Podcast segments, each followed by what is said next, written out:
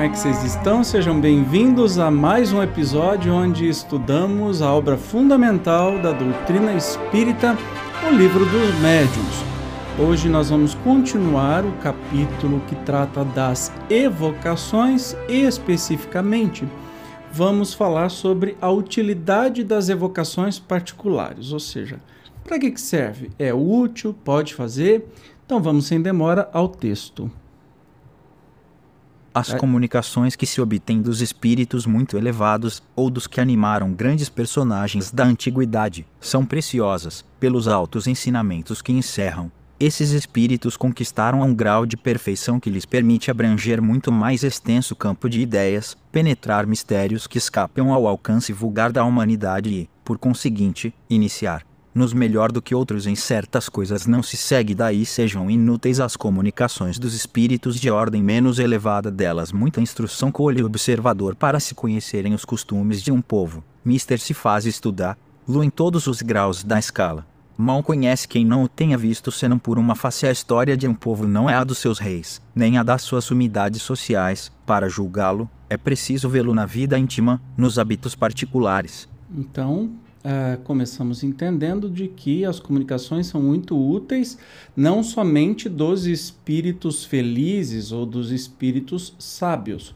mas sim de todos os espíritos para a gente conhecer né, os povos e a própria evolução da raça humana.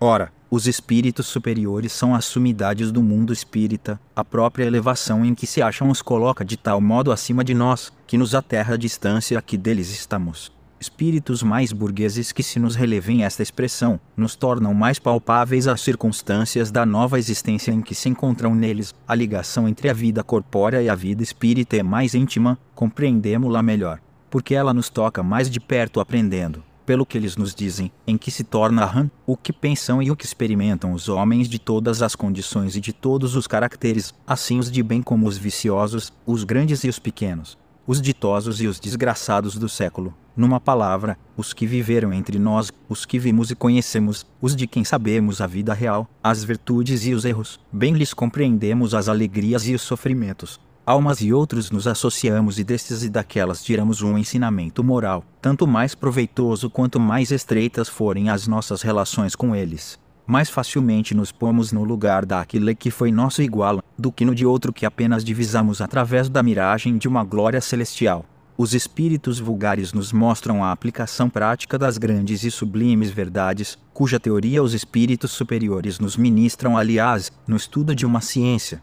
Nada é inútil. Newton achou a lei das forças do universo no mais simples dos fenômenos. Então, é, sempre é muito útil né? a comunicação dos espíritos, dos sábios felizes, mas também dos espíritos ditos vulgares, ou seja, gente como a gente, do outro lado da vida. É, porque senão eu ficaria assim, espíritos muito superiores falam de uma vida e de uma vida depois da, da vida diferente da que teremos, concorda? A não ser que você seja um espírito muito superior, então desculpa aí, é, mas a gente está falando, olha, o próprio Kardec dizendo assim, nós, os espíritos comuns, e Kardec não tinha absolutamente nada de comum, né? Mas é interessante que as comunicações trazem sempre é, detalhes da vida de gente como a gente, né? Como é que desencarnaram, o que, que encontraram, como é que fazem para se comunicar e tudo mais. Então, isso é muito importante a gente ter todo tipo de comunicação possível. É muito útil nós termos todos os tipos de comunicação possível, de toda a gradação espírita, do mais infeliz ao mais feliz. Né? A evocação dos espíritos vulgares tem, além disso, a vantagem de nos pôr em contato com espíritos sofredores, que podemos aliviar e cujo adiantamento podemos facilitar, por meio de bons conselhos. Todos, pois, nos podemos tornar úteis ao mesmo tempo em que nos instruímos. Isso que é muito legal, especialmente nos trabalhos mediúnicos, a gente é útil e estuda e cresce. Há egoísmo naquele que somente a sua própria satisfação procura nas manifestações dos espíritos e da prova de orgulho aquele que deixa de estender a mão em socorro dos desgraçados. De que lhe serve obter belas comunicações de espíritos de escola, se isso não o faz melhor para consigo mesmo, nem mais caridoso e benévolo para com seus irmãos deste mundo e do outro? Que seria dos pobres doentes se os médicos se recusassem a lhes tocar as chagas. Então é bem interessante isso, porque quando a gente faz o trabalho mediúnico na casa espírita, nós estamos com comunicações evocadas ou voluntárias, né? É, de toda espécie de espírito. Desde o mentor da casa vem se comunicar, como um espírito sofredor ou de um suicida que acabou de cometer o suicídio e tantos outros. E a gente tem a chance de ajudar os espíritos mais infelizes de que maneira? Porque eles precisam do tal do choque anímico. O que é um choque anímico? É simplesmente ter contato novamente com a vida física, ter as sensações da vida física, que por meio do médium o espírito consegue ter, até para se conscientizar, por exemplo, que morreu, que não está mais na vida física, porque muitos espíritos passam assim dias, meses, anos, até séculos, achando que continuam vivos. E até estranho porque que ninguém responde, etc e tal, mas cada um vive o seu mundo. Tem espírito que acreditou na sua religião que ia dormir de, esperando a volta do Cristo e está dormindo até hoje, né? Mal sabia ele, ou mal sabe ele que ele está perdendo um tempo precioso, mas cada um tem o seu momento né? E isso a gente tem que respeitar. Então, a gente, além de nos instruir, saber mais da vida espiritual, o que acontece do outro lado, ou saber de pessoas queridas, ou ter mensagens maravilhosas, a gente tem a oportunidade de ajudar. Então, assim, tem muita coisa útil sobre as evocações e as comunicações. Vamos começar aqui, ó, com questões sobre as evocações. Então, primeira, pode alguém sem ser médium evocar os espíritos? Toda a gente pode evocar os espíritos e, se aqueles que evocares não puderem manifestar-se materialmente, nem por isso deixaram de estar junto de ti de te escutar. Então, qualquer pessoa pode evocar espírito. Só o médium pode se comunicar, né, né com o espírito no sentido de trazer as informações que o espírito traz. Não, mas o espírito pode nos ouvir. Então a gente pode evocar, a gente pode falar com ele. A única coisa, eu, por exemplo, não tenho a mediunidade de ver e falar com um espírito, mas isso não me impede de, de evocá-lo para algum médium. Por exemplo, Kardec não era um médium ostensivo, ele dependia dos médiums para fazer as suas comunicações. E cá para nós, fez falta para Kardec? Não, porque ele teve muito boa vontade dos médiums e construiu a doutrina espírita inteirinha desse jeito. Segundo, o espírito evocado atende sempre ao chamado que se lhe dirige? Isso depende das condições em que se encontre, por quanto às circunstâncias em que não o pode fazer. Lembra que a gente já falou sobre isso, né? É, os espíritos não são não estão a nosso dispor para vir atender ao nosso chamado num primeiro momento. Pode, pode ter muita coisa. É aquela história. Vamos pensar como a gente é na nossa vida física. Então, sempre se atende a sua campainha, não tem vezes que você não pode, ou está tomando banho, ou está fazendo outra coisa, ou não está em casa. É muito parecido, um espírito evocado, mas está fazendo outra coisa, ou não pode, ou até está encarnado no momento que não está dormindo. Então, não é porque ah, ele não vai atender, é porque não é assim. Lembra, o mundo espiritual não é um passe de mágica. As pessoas que olham para o espiritismo acham que o espiritismo é uma coisa mágica que tudo acontece, você morre, vira anjinho, tá aí a hora que você. Não é nada disso. Continua a vida, só a gente perde o corpo físico, o resto tá tudo igual. Terceira pergunta: quais as causas que podem impedir atenda um espírito ao nosso chamado? Olha que resposta legal. Em primeiro lugar, a sua própria vontade. Depois, o seu estado corporal, se se acha encarnado, as missões de que esteja encarregado ou, ainda, o lhe ser, para isso, negada a permissão, Há espíritos que nunca podem comunicar-se, os que, por sua natureza, ainda pertencem a mundos inferiores à Terra, tampouco podem os que se acham nas esferas de punição. A menos que especial permissão lhe seja dada com um fim de utilidade geral para que um espírito possa comunicar-se, preciso é tenha alcançado o grau de adiantamento do mundo onde o chamam, pois, do contrário, estranho que lhe as ideias desse mundo, nenhum ponto de comparação terá para se exprimir. O mesmo já não se dá com os que estão em missão ou em expiação nos mundos inferiores. Esses têm as ideias necessárias para responder ao chamado. Mas claro, impossível. Primeiro o espírito precisa querer. Depois, seu estado corporal, se ele está encarnado ou está desencarnado. Que missões que ele está desempenhando, né? E se tem permissão. Às vezes ele está no umbral, naqueles lugares mais cabeludos do umbral, ele não vai atender. Ele não está pensando nem em Deus. Ele vai atender um chamado. Entende? Então tem muitos detalhes, então não é automatiquinha a coisa. Quarto, por que motivo pode a um espírito ser negada a permissão para se comunicar? Pode ser uma prova ou uma punição, para ele ou para aquele que o chama. Perfeito. Quinto, como podem os espíritos dispersos pelo espaço ou pelos diferentes mundos ouvir as evocações que lhes são dirigidas de todos os pontos do universo? Isso é interessante, né? Porque você fala assim: olha, mas o espírito está anos-luz da Terra. Como é que ele pode é, ouvir uma simples evocação feita em qualquer lugar desse planeta? Muitas vezes são prevenidos pelos espíritos familiares que você cercam e que os vão procurar, porém, aqui se passa um fenômeno difícil de você explicado, porque ainda não podeis compreender o modo de transmissão do pensamento entre os espíritos. O que te posso afirmar é que o espírito evocado, por muito afastado que esteja, recebe, por assim dizer, o choque do pensamento como uma espécie de comoção elétrica que lhe chama a atenção para o lado de onde vem o pensamento que o atinge. Pode dizer-se que ele ouve o pensamento, como na terra ouves a voz.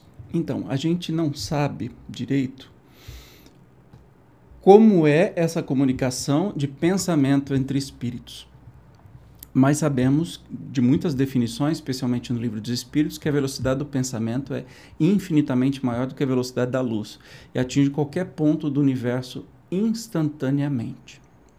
A gente só consegue imaginar, às vezes nem imaginar o que é isso, mas o espírito que é evocado, ou quando você faz uma prece, ou você tem uma memória carinhosa desse espírito, ele imediatamente vai receber todo aquele sentimento tanto amoroso quanto de ódio, né? Como se fosse uma voz ou como se fosse uma tela fluídica e vai te ver, enfim. A gente está sempre conectado pelo pensamento em qualquer ponto do universo. Tem uma subpergunta aqui, ó.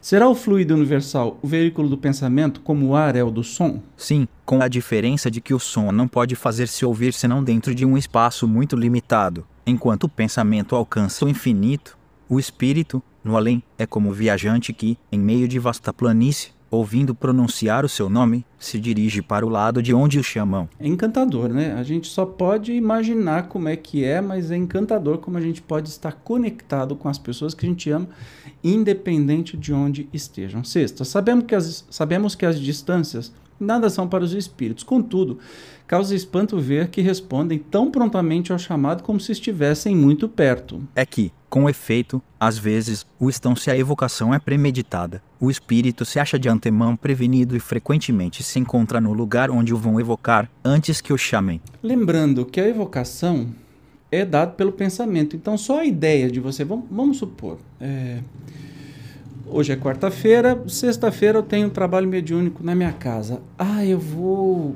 evocar o espírito de um antigo trabalhador aqui da minha casa espírita. Só esse pensamento já é o bastante para o alertar. Então ele já sabe qual a hora e qual o lugar que ele deve estar presente. Então, antes de você evocar, ele já está lá do lado. Entende como é que a coisa funciona?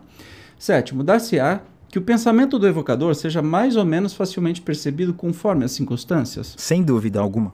O espírito é mais vivamente atingido quando chamado por um sentimento de simpatia e de bondade é como uma voz amiga que ele reconhece a não se dar isso. Acontece com frequência que a evocação nenhum efeito produz.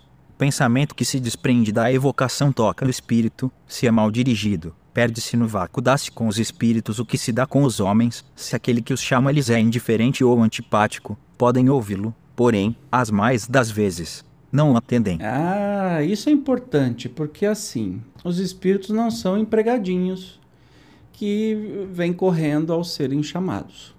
Primeiro, você lembra que eu vivo falando? Todo o respeito do mundo por chamar ou conversar com qualquer espírito, de qualquer que seja a sua evolução moral, né? infeliz, sofredor, feliz, sempre respeito, sempre amorosamente. E a evocação é amorosa, tem que ser amorosa, respeitosa, com admiração, com desejo profundo de coisas boas, nunca de coisas más e muito menos mandada. Ah, eu vou mandar um espírito do assassino, do não sei o que. Não, não funciona assim, tá? Isso é coisa de filme, de, de como que chama? É, possessão. Ah, aqueles padres que faziam exorcista. Esquece disso, é só cinema. Oitavo, o espírito evocado vem espontaneamente ou constrangido. Olha lá. Obedece à vontade de Deus, isto é, a lei geral que rege o universo, todavia. A palavra constrangido não se ajusta ao caso, porquanto o espírito julga da utilidade de vir ou deixar de vir, ainda aí exerce o livre arbítrio. O espírito superior vem sempre que chamado com um fim útil. Não se nega a responder, senão a pessoas pouco sérias e que tratam destas coisas por divertimento. Se a gente achar que o espírito vem constrangido, aí você não você está renegando né, o livre-arbítrio.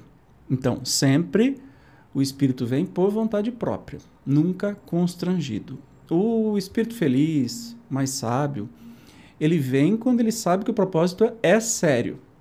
Se for para zoar, para brincar ou para testar, ó, não adianta, não adianta perder o tempo.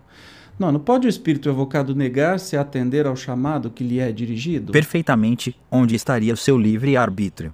Se assim não fosse pensais que todos os seres do universo estão às vossas ordens, a vós mesmos vos considerais obrigados a responder a todos os que vos pronunciam os nomes quando digo que o espírito pode recusar-se, refiro-me ao pedido do evocador, visto que um espírito inferior pode ser constrangido a vir por um espírito superior. Aí, ó. Então, claro que o espírito pode se recusar, porque existe o livre arbítrio, né? E a gente já leva um pito assim. Pensais que todos os seres do universo estão a vossas ordens? Ei, lasqueira, tava demorando um pitão bem dado, né? É, realmente não faz sentido algum. Agora, alguns espíritos, para o seu benefício ou para o benefício é, de quem está evocando, da comunidade que está evocando, pode ser constrangido, muito entre aspas, por um espírito superior. O que significa? Um espírito superior pode, tem meios de é, dizer para este espírito estar presente naquela evocação. E este espírito, como teme o espírito superior, o temer vem antes do amor, né? Temer a Deus é ter medo de Deus. Então você vai fazer porque você tem medo. Então alguns espíritos é, menos evoluídos moralmente, eles têm medo de alguns mentores ou de espíritos mais evoluídos. Então eles vêm constrangidos porque eles têm medo. Eles poderiam não vir, mas eles vêm porque eles têm medo, eles temem o espírito superior, entendeu? 10. Haverá para o evocador meio de constranger um espírito a vir a, a seu malgrado? Nenhum, desde que o espírito lhe seja igual ou superior, em moralidade digo, em moralidade e não em inteligência, porque, então, nenhuma autoridade tem o evocador sobre ele se ele é inferior, o evocador pode consegui-lo. Desde que seja para bem do espírito, porque, nesse caso, outros espíritos o secundaram. Então a gente é, entende isso, né? Entra a mesma regra os espíritos inferiores temem os moralmente mais evoluídos. Então, não dá para constranger se chamar um espírito igual a você, em moralidade, ou superior. O inferior podem ser constrangidos, mas se for útil e constrangido, entre aspas, os, os espíritos superiores é que vão fazer isso, vão chamá-lo, convidá-lo para ir, ele, por medo, ele vai aparecer. Tá? Então, livre-arbítrio sempre. Onzima. Haverá inconveniente em se evocarem espíritos inferiores, e será de temer que, chamando-os, o evocador lhes fique sob o domínio? Eles não dominam senão os que se deixam dominar aquele que é assistido por bons espíritos nada tem que temer impõe-se aos espíritos inferiores e não estes a ele isolados, os médiums, sobretudo os que começam, devem abster-se de tais evocações. Então, eu gosto que o Zezinho, ele, neste livro, ele não respeita ponto, vai saber por quê. Mas enfim, é, então assim, é, os espíritos inferiores, a gente tem que ter medo de evocar, porque eles podem nos dominar. Então, médiums novos, né, que estão começando a mediunidade, é bom não fazer porque ainda não pegou aquele traquejo, né? Dá até de identificar o espírito, ele pode ser enganado. Mas nenhum medo é, se deve ter, mesmo porque quem está evocando, se está evocando com amor, com boas intenções, com respeito, nenhum espírito vai ter poder sobre ele. Agora, se a intenção for cavernosa, cabeluda, má, aí, ó, você está por conta e risco, porque se você tem más intenções, vai evocar outro espírito ruim, é uma reunião de delinquente. Então, segura, salve-se quem puder, né? Aí ninguém tem responsabilidade sobre isso. Décima segunda, serão necessárias algumas disposições especiais para as evocações? A mais essencial de todas as disposições é o recolhimento. Quando se deseja entrar em comunicação com espíritos sérios com fé e com o desejo do bem, tem-se mais força para evocar os espíritos superiores, elevando sua alma, por alguns instantes de recolhimento. Quando dá evocação, o evocador se identifica com os bons espíritos e os dispõe a virem. Então, você não vai fazer uma evocação no meio de uma festa ou de uma brincadeira com os amigos. Precisa ter recolhimento, precisa ter conexão com o mais alto, né? É, faça uma prece. Se estiver em, em grupo, todos fiquem em silêncio, façam uma prece, ou seja, se conectam com Deus. Conectem com Deus. E, do mesmo jeito, bondade e que esta evocação seja para o crescimento de todos ou o auxílio do próprio espírito evocado. Beleza? Para as evocações é preciso fé, a fé em Deus, sim, para o mais, a fé virá, se desejardes o bem e tiverdes o propósito de instruir-vos. Se você não tiver fé em Deus, como é que você vai evocar um espírito? Se você não acredita nem em Deus, você vai evocar espírito? É estranho, né? Então, todo o resto vem em benefício se a intenção for boa, se a intenção for digna, que é para instruir, para ajudar, amorosa. Entende? Não tem erro. Décima quarta, reunidos em comunhão de pensamentos e de intenções, dispõe os homens de mais poder para evocar os espíritos? Quando todos estão reunidos pela caridade e para o bem, grandes coisas alcançam nada mais prejudicial ao resultado das evocações do que a divergência de ideias. Aí você teve uma resposta muito clara porque o espiritismo não é espetáculo. Das pessoas que, especialmente na época do Kardec, falavam assim: "Ah, para eu acreditar, então eu quero ver" eu quero ir lá numa sessão espírita para ver o que está acontecendo. Não vai funcionar. Você está trabalhando com pessoas do outro lado da vida. Você não está trabalhando com um miquinho amestrado. Certamente, se tem pessoas com energia ruim, ou que desdenham, ou que não creem, ou que tem maldade eh, nas evocações, alguma coisa parecida, não vai rolar. Entendeu? Se fizer tudo com bom caráter, com bom coração, com amorosidade, coisas maravilhosas acontecem. Agora, se tiver e mais em conjunto, né, se tiver mais pessoas assim e todos estão unidos, sentindo a mesma coisa, tudo funciona com uma beleza. Agora, se tiver um lá que está emanando energia ruim, a coisa já fica mais complicadinha, tá? Então é preciso prestar muita atenção. Décima quinta, será conveniente a precaução de se formar cadeia, dando-se todos as mãos alguns minutos antes de começar a reunião? A cadeia é um meio material que não estabelece entre vós a união, se esta não existe nos pensamentos, mais conveniente do que isso é unirem-se todos por um pensamento comum, chamando cada um de seu lado. Os bons espíritos não imaginais o que se pode obter numa reunião séria, de onde se haja banido todo sentimento de orgulho e de personalismo e onde reine perfeito de mútua cordialidade. Tudo todas as coisas, a não ser o pensamento e o sentimento amoroso, é superficial e dispensável. Ah, precisa estar todo mundo com mão dada para fazer evocação ou para fazer oração? Não. De jeito nenhum. Porque você pode dar mão para os seus irmãos e estar tá odiando eles. Então, assim, o que que os espíritos, o que que Deus ouve? O nosso coração. Não é nosso corpo, não é o gesto de dar mão um para o outro que vai tornar isso mais efetivo é um, é um, Tem problema dar as mãos? Absolutamente não, né, gente? Não tem. Mas o que importa é o sentimento que se tem. Todo mundo, o sentimento que se tem. E aí, de novo, eles falam: vocês não imaginam que coisas maravilhosas podem acontecer quando todo mundo tem um sentimento amoroso. Olha que promessa deliciosa. Teste aí. Faça o teste. 16. São preferíveis as evocações em dias e horas determinados? Sim, e, se for possível, no mesmo lugar, os espíritos aí correm com mais satisfação. O desejo constante que tendes é que auxilia os espíritos a se porem em comunicação convosco.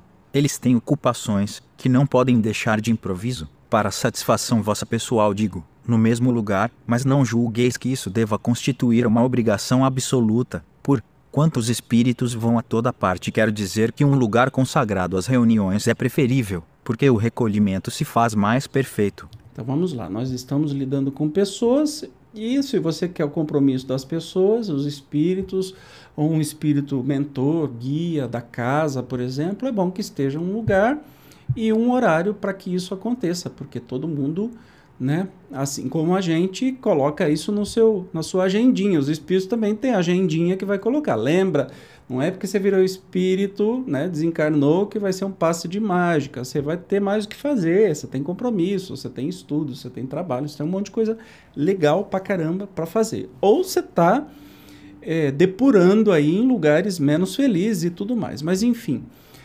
sempre é bom ter horário e local, mas lembrando aqui, ó, o local pouco importa porque o espírito se desloca para onde quiser. Mas é bom que se tenha o compromisso, a preparação para que aquilo tudo aconteça de maneira mais natural possível. Mas eu, Evandro, acho que ah, a nossa reunião então é das 8 às 9. Se passar 9 e 11, os espíritos vão embora. Não, né, gente? Pelo amor de Deus, uma coisa é você ter o comprometimento daquela reunião, daquela semana, que os espíritos trabalham assim como a gente trabalha. Mas para com essa bobagem de, de tempo exato. Claro que você não, fica, não vai ficar até as quatro da manhã, mas para com bobageira que é comum né? no, no nosso dia a dia. A gente vê que ah, tem que parar tal hora, não importa se o assunto tá bom ou não, se as coisas estão fluindo ou não, a gente tem que cortar a reunião em tal horário. Oh, pelo amor, né? Acho que o buraco é mais embaixo, a gente tem que ter ponderação nas coisas, né? Bom senso. Décimo sétimo. Certos objetos, como medalhas e talismãs, têm a propriedade de atrair ou repelir os espíritos conforme pretendam alguns? Esta pergunta era escusada, por quanto bem sabes que a matéria nenhuma ação exerce sobre os espíritos, fica bem certo de que nunca um bom espírito aconselhará semelhantes absurdidades à virtude dos talismãs, de qualquer natureza que sejam.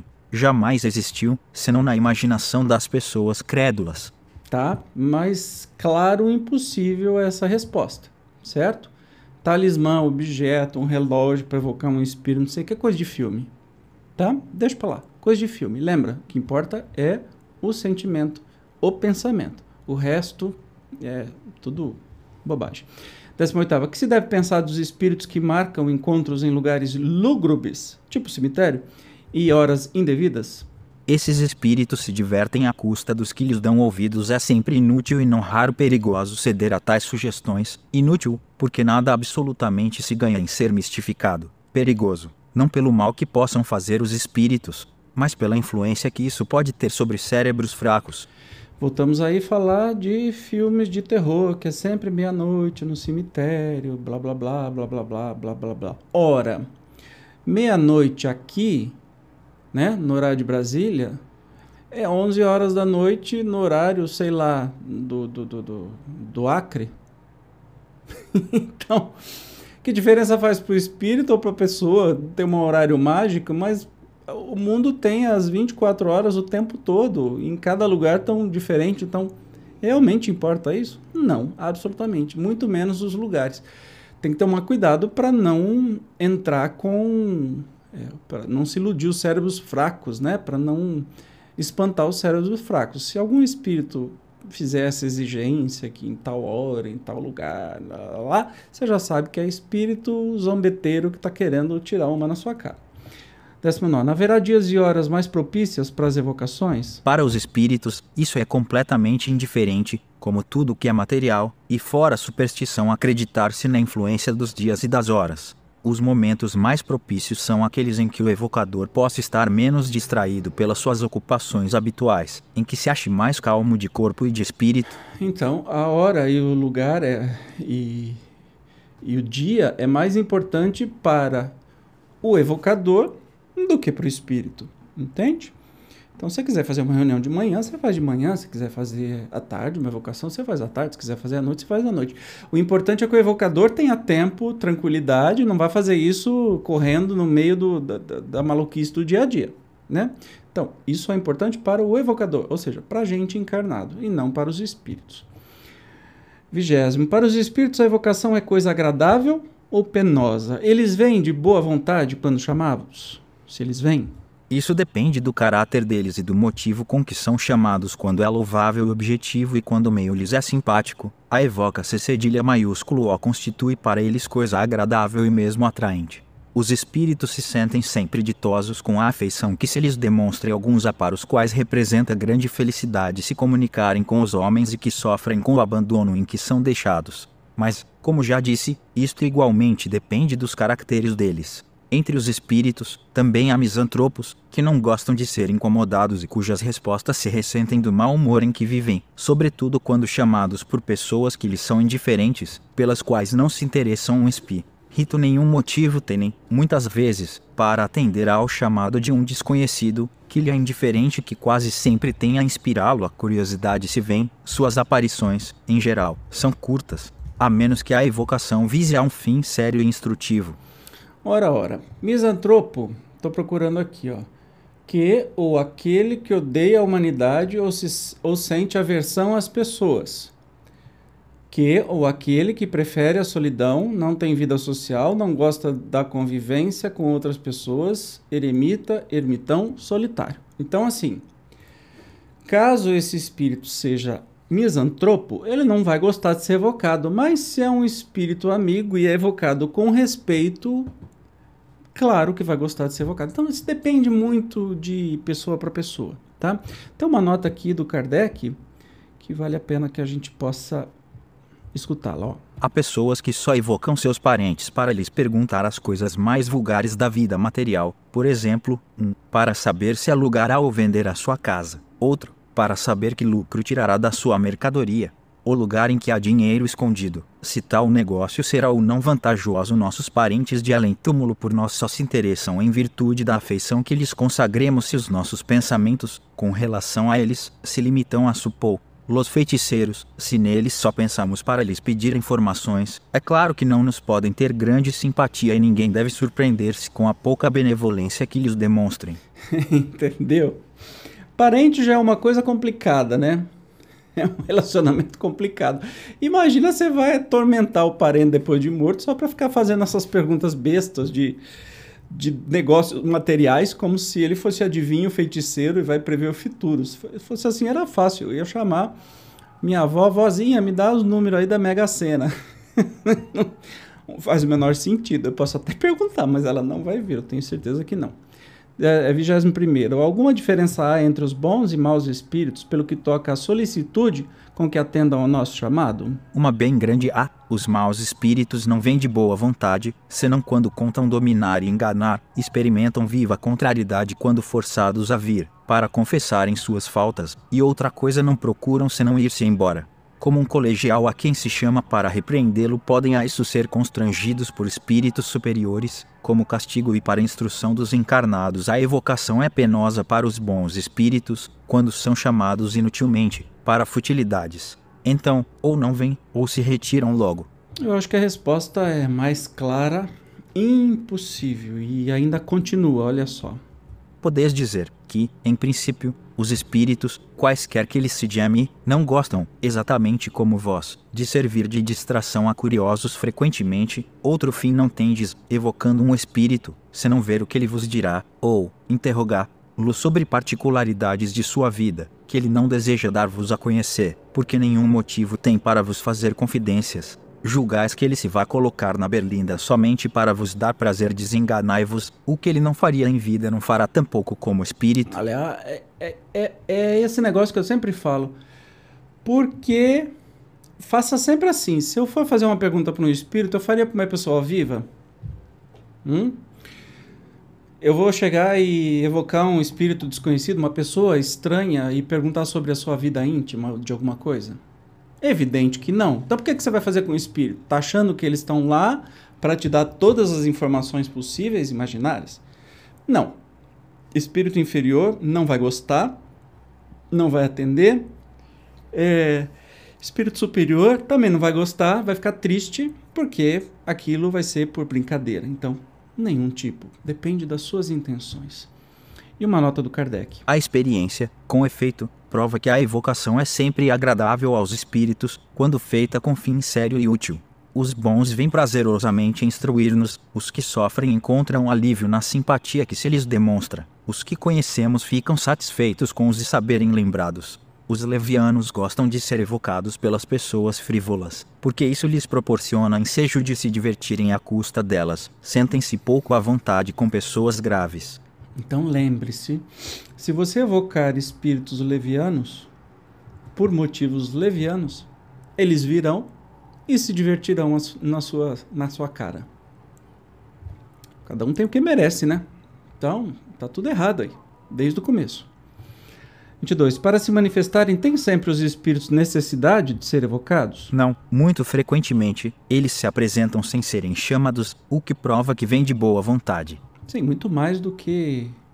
Aliás, no, na nossa casa espírita, a gente praticamente não fazia evocação nenhuma, era só comunicações espontâneas, tá?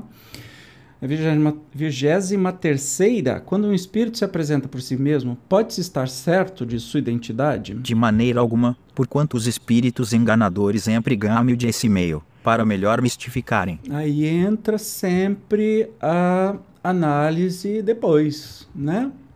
De quem é, de quem não é, só a experiência que vai trazer.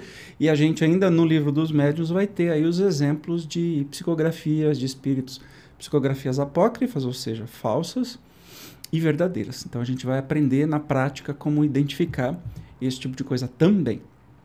24. Quando se evoca pelo pensamento o espírito de uma pessoa, esse espírito vem ainda mesmo que não haja manifestação pela escrita ou de outro modo? A escrita é um meio material para o espírito de atestar a sua presença, mas o pensamento é que o atrai e não o fato da escrita. Então, quando a gente evoca um espírito por pensamento e a gente não é médium, o espírito pode vir, ficar do nosso lado ali, né?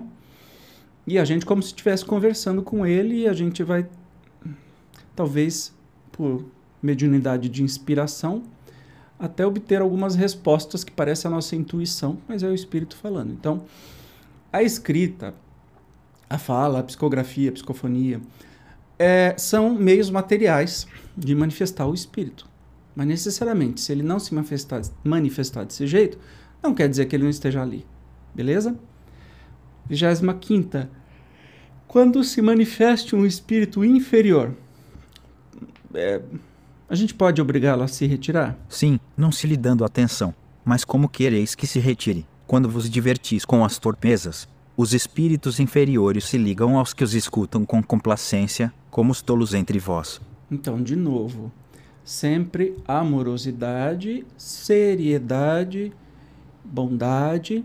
Se aparecer algum espírito inferior, vai ser para o bem dele estar lá. E se ele quiser engambelar, começar a ter conversinha fiada, o doutrinador, a pessoa que está conversando, né, uh, vai é, repreendê-lo amorosamente, mas dizer assim: olha nós não temos tempo a perder com as suas brincadeiras e nem você também veio aqui para brincadeiras. Portanto, se não quiser alguma coisa séria, por favor, deixe o espaço para outros espíritos se comunicarem. Pronto, acabou. Né? Então, é, é, é bem difícil numa reunião séria ficarem aparecendo espíritos querendo zombar e brincar. Tá? É porque eles são atraídos pelos pensamentos. 26. A evocação feita em nome de Deus é uma garantia contra a imiscuência dos maus espíritos. Eu adoro esses imiscuência. Gostei disso, né? O nome de Deus não constitui freio para todos os espíritos, mas contém muitos deles. Por esse meio, sempre afastareis alguns e muitos mais afastareis, se ela for feita do fundo do coração e não como fórmula banal. A gente já viu isso antes, né? É, falar em nome de Deus não é garantia como fórmula, e sim como pensamento, como verdadeiro que vem do nosso coração, quando a gente fala com o Espírito. Em nome de Deus, pode dar o seu, a sua identidade. É, eu não estou usando uma fórmula vazia, mas eu estou fazendo um pedido em nome da criação, do Criador Supremo, da Criadora Suprema. Então, tudo está na intenção e não nas palavras. Lembre-se disso. 27. Pode, é, 27. Poder-se-á evocar nominativamente muitos espíritos ao mesmo tempo? Não há nisso dificuldade alguma e, se tivesseis três ou quatro mãos para escrever, três ou quatro espíritos vos responderiam ao mesmo tempo. É o que ocorre se se dispõe de muitos médiums. Olha que interessante. Às vezes é, é ideal que você evoque muitos espíritos que talvez tiveram uma morte trágica num mesmo acidente, por exemplo. E se tiver médiums bastante, todos eles vão se manifestar simultaneamente. Tá? Interessante. Se o médium tivesse três ou quatro mãos, escreveria também. 28. Quando muitos espíritos são evocados simultaneamente, não havendo mais de um médium, qual o que responde? Um deles responde por todos e exprime um pensamento coletivo. Simples, né? Como acontece aqui é, entre a gente. Se tem uma turma, vai o, a pessoa que fala em nome da turma.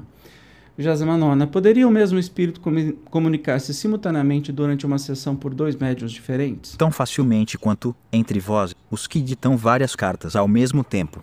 Lembrando que o tempo é um negócio diferente para nós e para outra dimensão onde se encontram os espíritos. Então, se eles conseguem ter bicorporeidade, por que, que não poderia ditar para dois médios diferentes? Mais fácil. Olha a nota do Kardec a respeito vimos um espírito responder, servindo-se de dois médiums ao mesmo tempo, as perguntas que lhe eram dirigidas, por um em francês, por outro em inglês, sendo idênticas as respostas quanto ao sentido. Algumas até eram a tradução literal de outras. Dois espíritos, evocados simultaneamente por dois médiums, podem travar entre si uma conversação sem que este modo de comunicação lhe seja necessário pois que reciprocamente um lê os pensamentos de outro, eles se prestam a isso, algumas vezes, para nossa instrução se são espíritos inferiores, como ainda estão imbuídos das paixões terrenas e das ideias corpóreas, pode acontecer que disputem e se apostrofem com palavras pesadas, que se reprochem mutuamente os erros e até que atirem os lápis, as cestas, as pranchetas, etc.,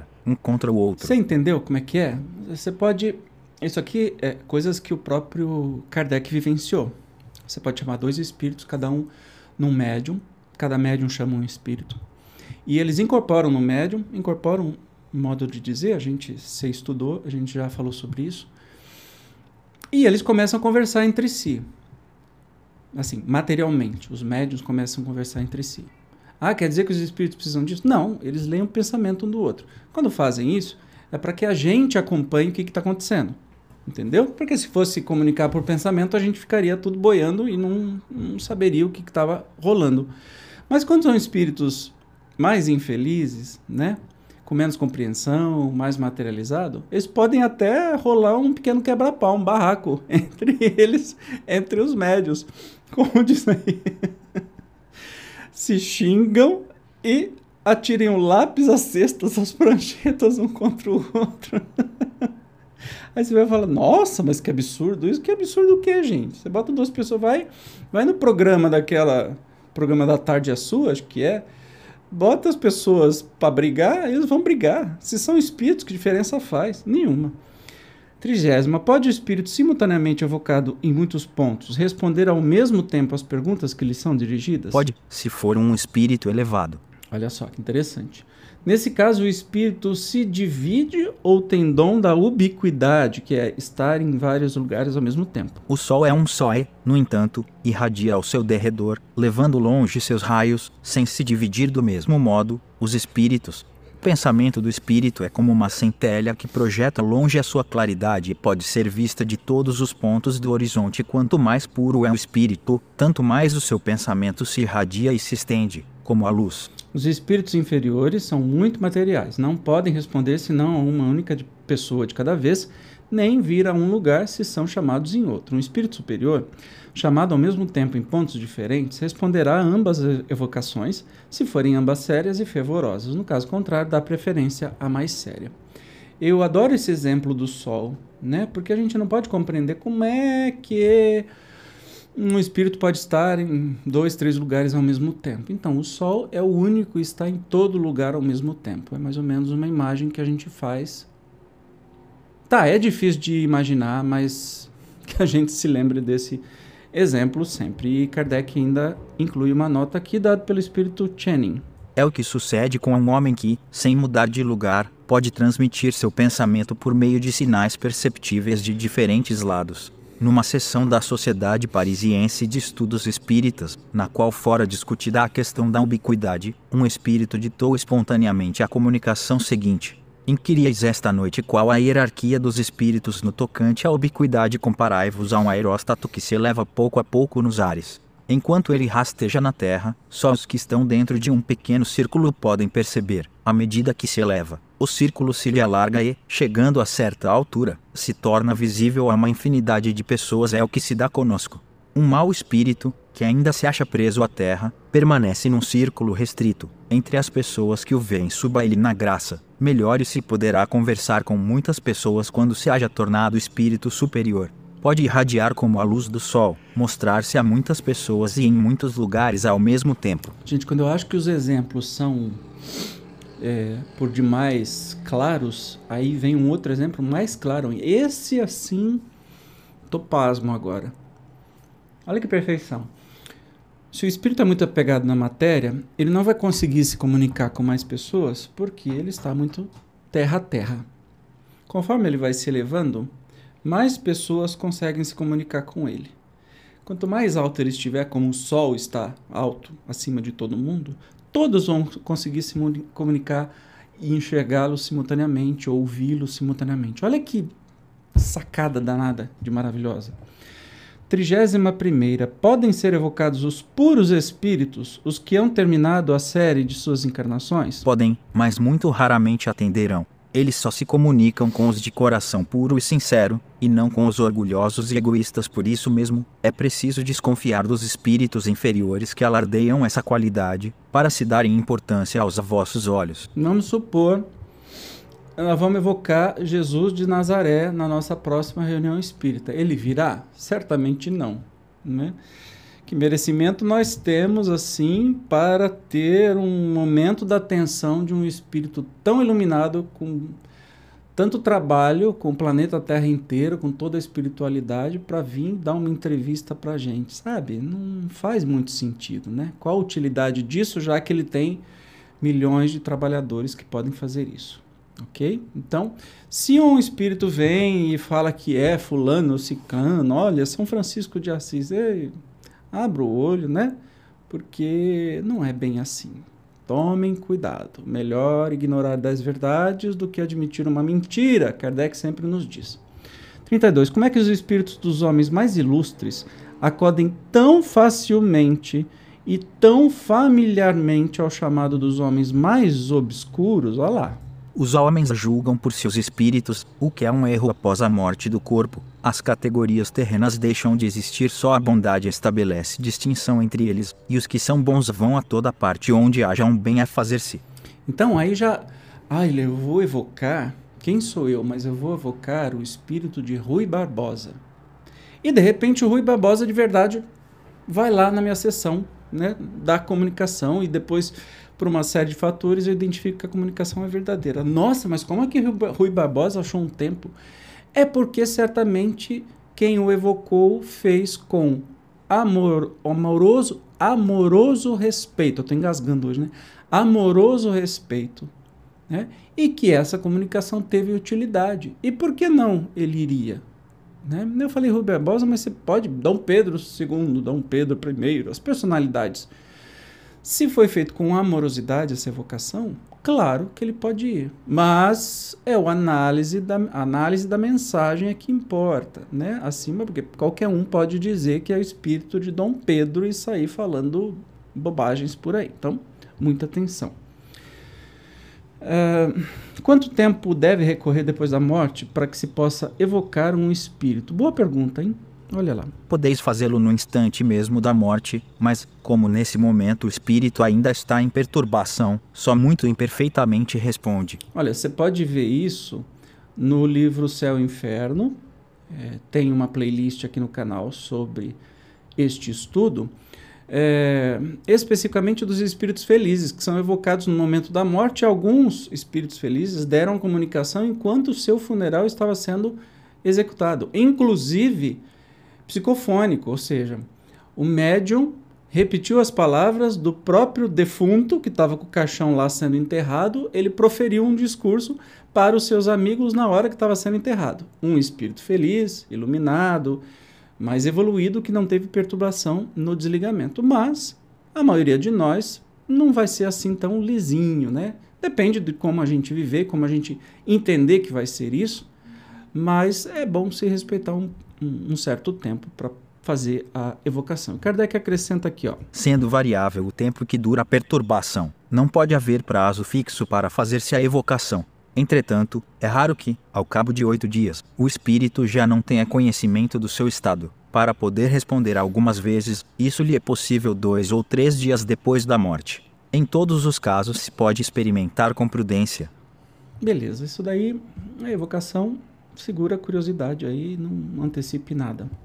34. A evocação no momento da morte é mais penosa para o espírito do que algum tempo depois? Algumas vezes é como se vos arrancassem ao sono, antes que estivesseis completamente acordados. Alguns há, todavia, que de nenhum modo se contrariam com isso e aos quais a evocação até ajuda a sair da perturbação.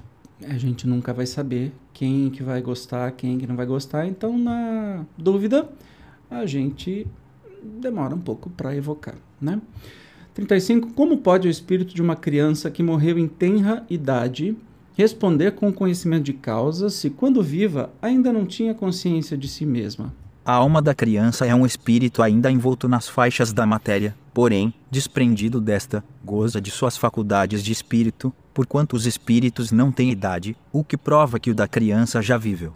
Entretanto, até que se ache completamente desligado da matéria, pode conservar, na linguagem, traços do caráter da criança. Olha que interessante, isso é muito, muito, muito importante, tá? Uh, você vai evocar o espírito de uma criança e aí você vai estranhar que essa criança fala num, numa linguagem mais rebuscada, mais perfeita, mas só tinha três anos de idade, nem sabia falar direito. Ora, nenhuma criança é um espírito recém-criado. Nenhuma. Todas as crianças são espíritos que tiveram milhares de encarnações e que estão na encarnação humana. Portanto, tem consciência de si, sabe falar, tem sua bagagem que vai trazer.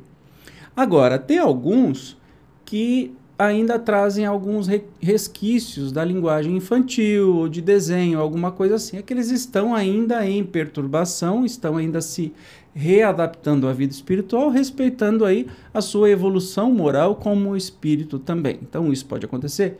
Pode acontecer, mas não há crianças no plano espiritual, há espíritos. Combinado isso? Se não há crianças, imagine ainda as baboseiras de casamento, de ficou grávido no mundo espiritual. Ai, Jesus Cristinho, isso não é espiritismo, isso é bobagismo. Então, cuidado com o bobagismo, que a gente vê um monte de romance espírita esquisita. É, espiritualista esquisita. Então, vamos chamar de bobagismo, né? Aí tem uma nota do próprio Kardec. A influência corpórea que se faz sentir por mais ou menos tempo. Sobre o espírito da criança, igualmente é notada, às vezes, no espírito dos que morreram em estado de loucura.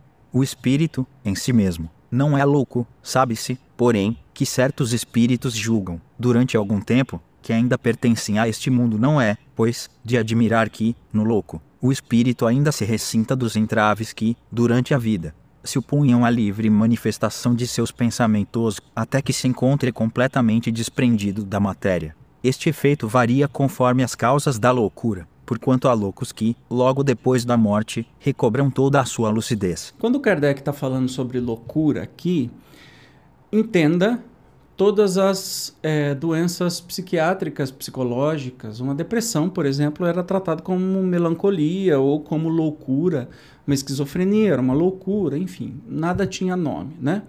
Então, o espírito de um louco, de uma pessoa com esquizofrenia que desencarnou.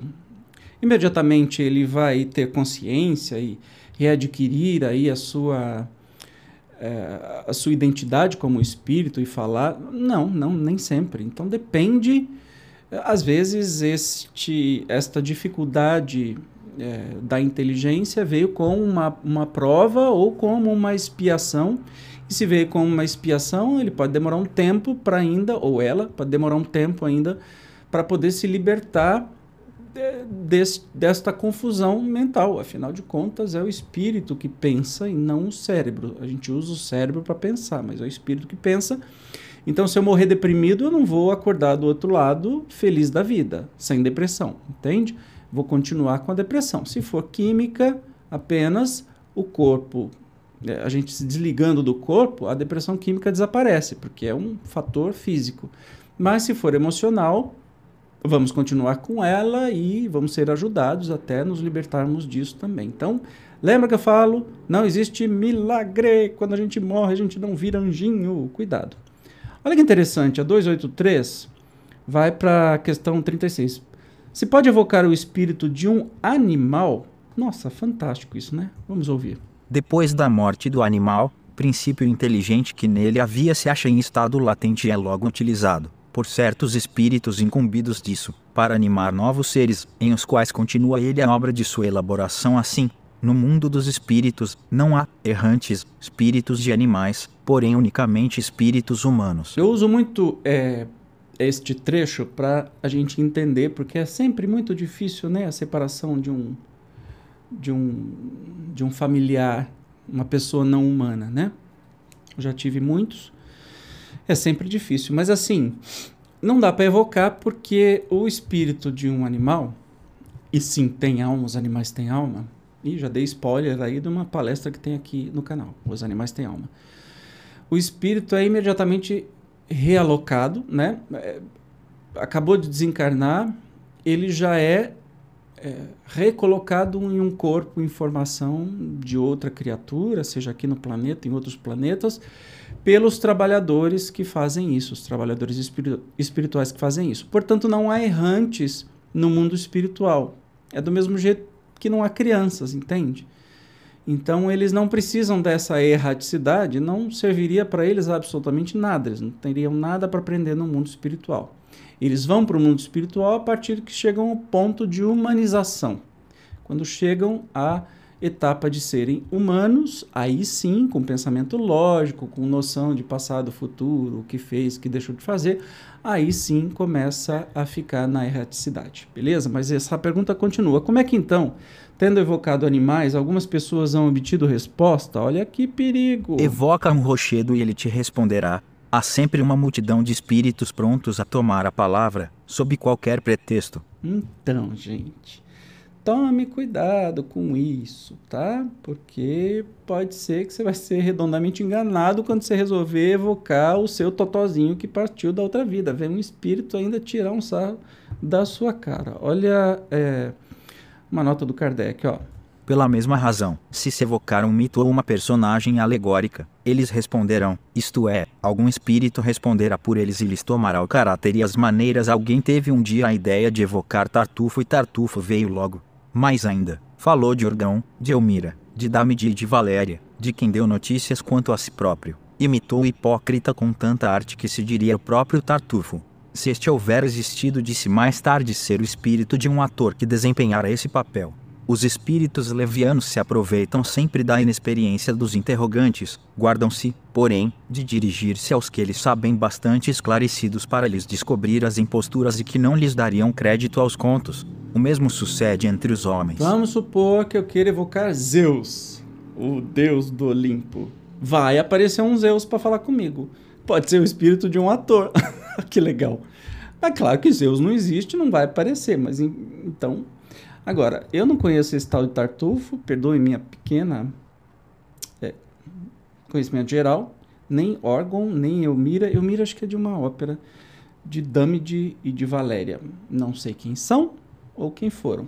Mas entenda como evocar um personagem fictício, né? E aí vem um espírito de um ator para poder responder. Ele continua. Um senhor tinha em seu jardim um ninho de pintacilgos, pelos quais se interessava muito certo dia. Desapareceu o ninho, tendo se certificado de que ninguém da sua casa era culpado do delito, como fosse ele médium. Teve a ideia de evocar a mãe das avezinhas. Ela veio e lhe disse em muito bom francês: A ninguém acuses e tranquiliza-te quanto à sorte de meus filhinhos. Foi o gato que, saltando, derribou o ninho. Encontrá-lo-as debaixo dos arbustos, assim como os passarinhos que não foram comidos, feita a verificação, reconheceu ele exato que lhe fora dito dever-se a concluir ter sido o pássaro quem respondeu certamente que não. mas apenas um espírito que conhecia a história. Isso prova quanto se deve desconfiar das aparências e quanto é preciosa a resposta acima. Evoca um rochedo e ele te responderá. E aí pede para ver a mediunidade dos animais, item 2, 3, 4. É muito interessante, né? Dispensa explicação. Evocações de pessoas vivas. A encarnação do espírito constitui obstáculo à sua evocação? Não mas é necessário que o estado do corpo permita que no momento da evocação o espírito se desprenda. Com tanto mais facilidade vem o espírito encarnado, quanto mais elevado for em categoria o mundo onde ele está, porque menos materiais são lá os corpos. Então, você pode evocar pessoas vivas? Pode evocar pessoas vivas. Só que a dificuldade de vir, por exemplo, se a pessoa estiver dormindo, o seu espírito pode vir. Se estiver em coma, o seu espírito pode vir. Mas se estiver acordado, não dá, né, gente? Não vai rolar. Agora, quanto mais é, evoluído for o mundo, menos denso vai ser o corpo físico, mais facilidade esse espírito vai poder atender ao chamado. 38. Pode evocar-se o espírito de uma pessoa viva? Pode sim, visto que se pode evocar um espírito encarnado. O espírito de um vivo também pode, em seus momentos de liberdade, se apresentar sem ser evocado. Isto depende da simpatia que tenha pelas pessoas com quem se comunica. Eu juro que eu não sei a diferença entre pessoa viva e encarnado. Para mim que é a mesma coisa. Mas enfim, também esses espíritos podem ser evocados ou podem vir é, naturalmente. Muitas vezes nós tivemos no, no trabalho mediúnico, das vezes que eu participei, a presença de pessoas que estavam em coma, por exemplo, no hospital, aqui no hospital de base, né? Pode acontecer, pode acontecer. Estão vivos? Estão Ah, quer dizer que vão morrer? Não, necessariamente não. Quer dizer que estavam dormindo, ou estavam sedados, ou estavam dormindo. E vieram contar alguma coisa, tá? 39. Em que estado se acha o corpo da pessoa cujo espírito é evocado? Dorme ou cochila. É quando o espírito está livre. E ele completa assim a pergunta. Poderia o corpo despertar enquanto o espírito está ausente? Não. O espírito é forçado a reentrar na sua habitação se, no momento, ele estiver confabulando convosco. Deixa-vos e às vezes diz por que motivo. Então não tem jeito, tá?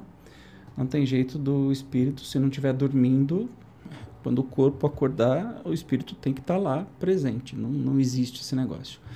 40. Como, estando ausente do corpo, o espírito é avisado da necessidade de sua presença? O espírito jamais está completamente separado do corpo vivo em que habita. Qualquer que seja a distância a que se transporte, a ele se conserva ligado por um laço fluídico que serve para chamá-lo quando se torne preciso. Esse laço só a morte o rompe. Eles chamam muito esse laço de cordão fluídico, alguma coisa parecida, tá?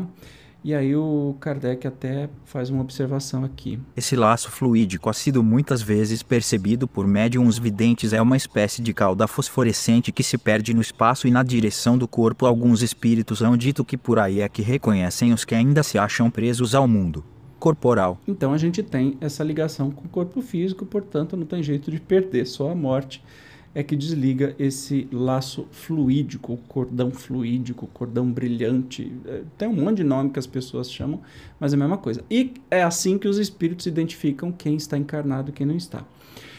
41. Que sucederia se durante o sono e na ausência do espírito o corpo fosse mortalmente ferido? O espírito seria avisado e voltaria antes que a morte se consumasse. Lembra, o movimento dos espíritos é da velocidade do pensamento. Portanto, é completamente possível.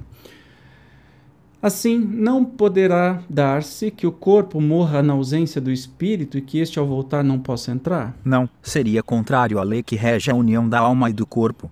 Aí insista, Kardec insiste na pergunta, mas se o golpe for dado subitamente e de improviso? O espírito será prevenido antes que o golpe mortal seja vibrado. Interrogado sobre esse fato, respondeu o espírito de um vivo. Se o corpo pudesse morrer na ausência do espírito, este seria um meio muito cômodo de se cometerem suicídios hipócritas. Então, não tem jeito disso acontecer, tá? Sempre o espírito vai estar antes. Entendeu a situação, né? Foi bem claro. 42. O espírito de uma pessoa evocada durante o sono é tão livre de se comunicar como de uma pessoa morta? Não, a matéria sempre o influencia mais ou menos. Uma pessoa que se achava nesse estado e a quem foi feita essa pergunta respondeu: é, Estou sempre ligado às grilhetas, à grilheta que arrasto comigo. Então, assim, não é igual como um espírito desencarnado. Uma subpergunta: nesse estado poderia o espírito ser impedido de vir por se achar em outra parte? Sim, pode acontecer que o espírito esteja num lugar onde lhe aprazar permanecer e então não acode à evocação, sobretudo quando feita por quem não o interesse. Então, resposta mais clara impossível. Quadragésima terceira. É absolutamente impossível evocar-se o espírito de uma pessoa acordada? Ainda que difícil, não é absolutamente impossível, porquanto, se a evocação produz efeito, pode dar-se que a pessoa adormeça, mas o espírito não pode comunicar-se, como espírito, senão nos momentos em que a sua presença não é necessária à atividade inteligente do corpo. Não sei porque o Zezinho falou adormeça. Eu me divirto com esse Zezinho, é muito engraçadinho. Então, você pode evocar o espírito de uma pessoa que está, esteja acordada e, se for possível, essa pessoa até vai dormir, né? Mas isso é bem raro, bem difícil de acontecer, só se for muito útil aí para a evocação. A nota do Kardec. A experiência prova que a evocação feita durante o estado de vigília pode provocar o sono, ou, pelo menos, um torpor aproximado do sono mas semelhante efeito não se pode produzir senão por ato de uma vontade muito enérgica e se existe. Tirem a laços de simpatia entre as duas pessoas, de outro modo, a evocação nenhum resultado dá, mesmo no caso de a evocação poder provocar o sono, se o momento é inoportuno, a pessoa, não querendo dormir, o porá resistência e, se sucumbir, seu espírito ficará perturbado e dificilmente responderá segue.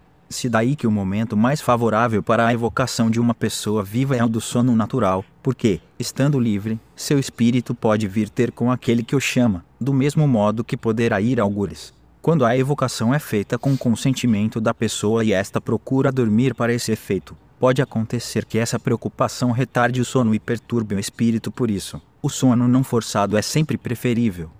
Acho que mais claro impossível, né? Da gente entender. 44. Evocada, uma pessoa viva conserva a lembrança da evocação depois de despertar? Não, vós mesmos o sois mais frequentemente do que pensais, só o espírito sabe, podendo às vezes deixar do fato uma impressão vaga. Qual a de um sonho? Interessante e, e, e muitas vezes acontece, hein? Bem interessante. A subpergunta: quem pode evocar-nos, sendo nós, como somos, seres obscuros? Pode suceder que em outras existências tenhais sido pessoas conhecidas nesse mundo, ou em outros podem fazê-lo igualmente vossos parentes e amigos nesse mundo. Ou em outros suponhamos que teu espírito tenha animado o corpo do pai de outra pessoa, pois bem, quando essa pessoa evocar seu pai, é teu espírito que será evocado e quem responderá. Entendeu? É fácil. A gente nunca é de um mundo só, de uma existência só. Então, essa evocação pode ter sido de existências passadas. 45. Evocado o espírito de uma pessoa viva, responde ele como espírito ou com as ideias que tem no estado de vigília? Isso depende da sua elevação. Porém, sempre julga com mais ponderação e tem menos prejuízos, exatamente como os sonâmbulos. É um estado quase semelhante. Hum, bem interessante. 46. É, se fosse evocado no estado de sono magnético, o espírito de um sonâmbulo seria mais lúcido do que o de qualquer outra pessoa? Responderia sem dúvida mais facilmente, por estar mais desprendido. Tudo decorre do grau de independência do espírito com relação ao corpo. E é uma subpergunta: poderia o espírito de um sonâmbulo responder a uma pessoa que o evocasse à distância, ao mesmo tempo que respondesse verbalmente a outra pessoa? A faculdade de se comunicar simultaneamente em dois pontos diferentes só tem os espíritos completamente desprendidos da matéria. Então, não, né? Então, um espírito sonâmbulo pode até se comunicar com mais facilidade, mas não dá para fazer duas coisas ao mesmo tempo, porque ainda é encarnado e bem materializado. 47. Poder-se-iam modificar as ideias de uma pessoa em estado de vigília, atuando-se sobre o seu espírito durante o sono? Algumas vezes, será possível não estando o espírito então preso à matéria por laços tão estreitos, mais acessível se achar as impressões morais e essas impressões podem influir sobre a sua maneira de ver no estado ordinário infelizmente. Acontece com frequência que, ao despertar ele, a natureza corpórea predomina e lhe faz esquecer as boas resoluções que haja tomado. Então você pode evocar ah, o próprio espírito. Muitas vezes acontece, a gente já estudou aqui no livro, que muitas vezes o próprio espírito do médium responde com uma personalidade de vida anterior, com outros conhecimentos, e o médium até se confunde que é um outro espírito. Na verdade, nesse momento, ele não está exercendo a mediunidade, sim está sendo um fenômeno anímico. Ele está falando com o próprio espírito, mesmo que seja personalidade diferente de vidas anteriores. Tá? Uh, é livre o espírito de uma pessoa viva de dizer o que queira? Ele tem suas faculdades de espírito e, por conseguinte, seu livre arbítrio. E, como então dispõe de mais perspicácia, se mostra mais circunspecto do que no estado de vigília. Legal. Poder, Poder-se-ia, evocando a constranger uma pessoa a dizer o que quisesse calar? Hum, complicado isso, né?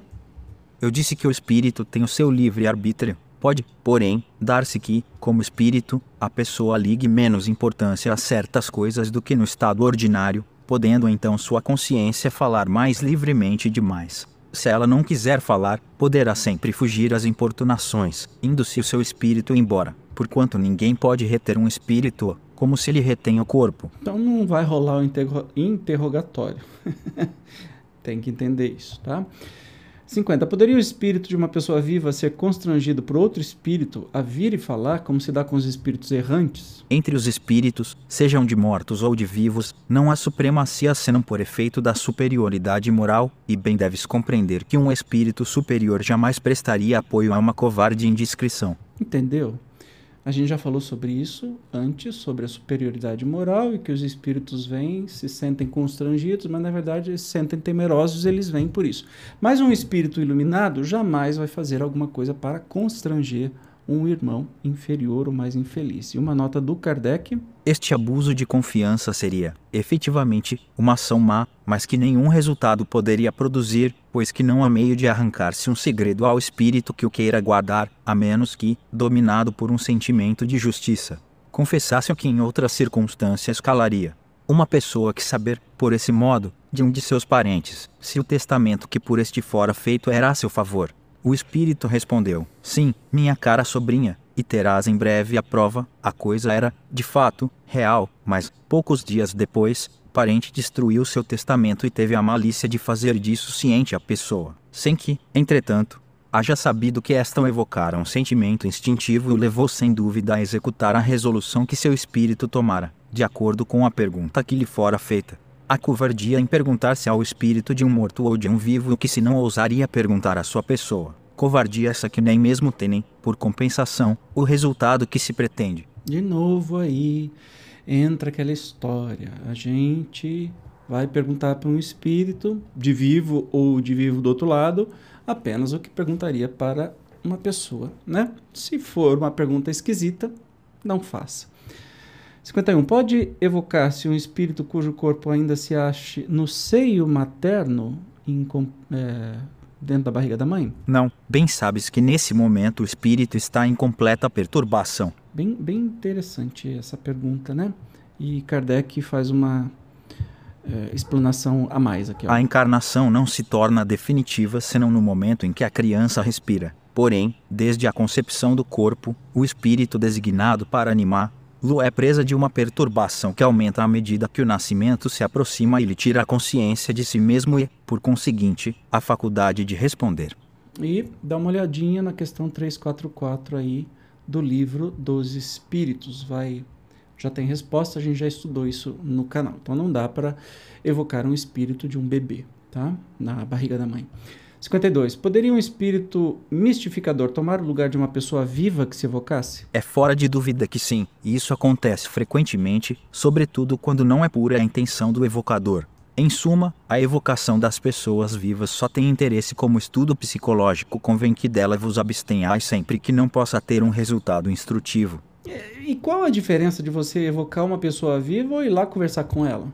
Para com isso. Para que tanto trabalho? Olha a nota do Kardec. Ó. Se a evocação dos espíritos errantes nem sempre dá resultado, conforme a expressão usada por eles, muito mais frequente é que assim aconteça com a dos que estão encarnados. Então, sobretudo, é que os espíritos mistificadores se apresentam em lugar dos evocados. Se você ficar abusando dessas evocações, claro que os mistificadores vão chegar para tirar uma onda com você. 5.3. Tem inconvenientes a evocação de uma pessoa viva? Nem sempre é sem perigo, dependendo isso das condições em que se ache a pessoa. Porquanto, se estiver doente, poderá aumentar-lhe os sofrimentos. Opa, então muita atenção disso, tá? Pessoas doentes nunca devem ser evocadas. 54. Em que caso será mais inconveniente a evocação de uma pessoa viva? Não devem evocar-se as crianças de tenra idade, nem as pessoas gravemente doentes, nem, ainda, os velhos enfermos numa palavra. Ela pode ter inconvenientes todas as vezes que o corpo esteja muito enfraquecido. E a nota do Kardec é a brusca suspensão das qualidades intelectuais durante o estado de vigília.